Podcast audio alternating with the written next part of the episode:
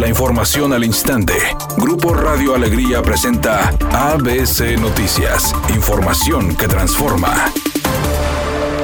Militantes de Morena en Nuevo León solicitaron a la dirigencia nacional un proceso transparente en las candidaturas del partido para que exista piso parejo para quienes buscan ser abanderados en los próximos comicios del 6 de junio. Así lo manifestó Fernando Ábrego, aspirante por Morena. Estamos heridos y estamos dolidos. Haremos valer nuestra voz. Es un llamado nada más al Comité Ejecutivo Nacional, a la Comisión Nacional de Elecciones. Buscamos. Y que los candidatos que lleguen a registrarse y a ganar en ser los cuatro encuestados cumplan con los requisitos del estatuto y con los principios de la cuarta transformación. Básicamente, no es de que ya me hice morena porque me puse un pin de repente. No, señor, no es así. Porque como dicen, el hábito no hace al mundo. Por otra parte, los simpatizantes de Morena pronunciaron su rechazo por la posible incorporación de Víctor Fuentes, Felipe de Jesús Cantú o Adalberto Madero de extracción panista, agregando que están confiados en que Clara Luz Flores y su equipo de trabajo tomarán en cuenta sus peticiones para evitar seguir sumando personajes de otros partidos a Morena.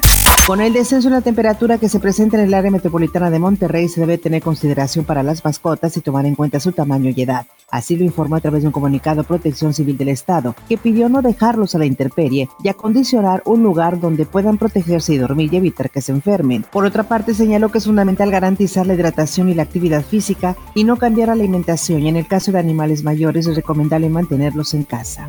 El presidente López Obrador informó que el combate a la corrupción le ha permitido a su gobierno tener ahorros por más de un billón de pesos, por lo que no hay necesidad de aumentar impuestos ni hacer recortes a los programas de infraestructura para combatir la pandemia del coronavirus y comprar las vacunas. Tampoco hace falta aumentar los impuestos o crear impuestos nuevos. Nada más es cosa de no permitir la corrupción, porque es mucho lo que se iba por el caño de la corrupción. Entonces, no hay necesidad de suspender obras para comprar las vacunas, se tiene dinero para la compra de las vacunas y para hacer las obras. Editorial ABC con Eduardo Garza. La estrategia de vacunación anticovid del gobierno federal es injusta, absurda y hecha con los pies. Así lo dijo el alcalde de Apodaca. Y no está nada lejos de la verdad. Hacen a los viejitos inscribirse en una página de internet que no funciona. Y cuando llega a funcionar es un trámite muy dificultoso. Y aparte, las dichosas vacunas aún ni llegan. Y solo le dan prioridad a algunos y a otros no. Están politizando el tema de las vacunas de COVID-19. Están poniendo en riesgo la salud de millones de mexicanos. ¿A poco no? Al menos esa es mi opinión y nada más.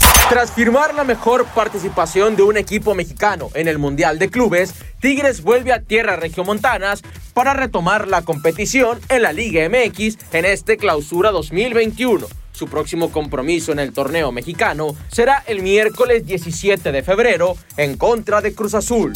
Aunque no está confirmado, todo parece indicar que es un hecho que la actriz Erika Buenfil dejará Televisa y empezará a trabajar en TV Azteca, aunque se desconoce porque Azteca hace un buen tiempo que no produce telenovelas. Se rumora que la actriz podría empezar una nueva etapa en la televisora con una nueva forma de presentar historias. Es una tarde con presencia de y ambiente frío. Se espera una temperatura máxima de 12 grados, una mínima de 8. Para mañana sábado 13 de febrero se pronostica un día con presencia de nubosidad. Una temperatura máxima de 12 grados y una mínima de 6. La temperatura actual en el centro de Monterrey 8 grados.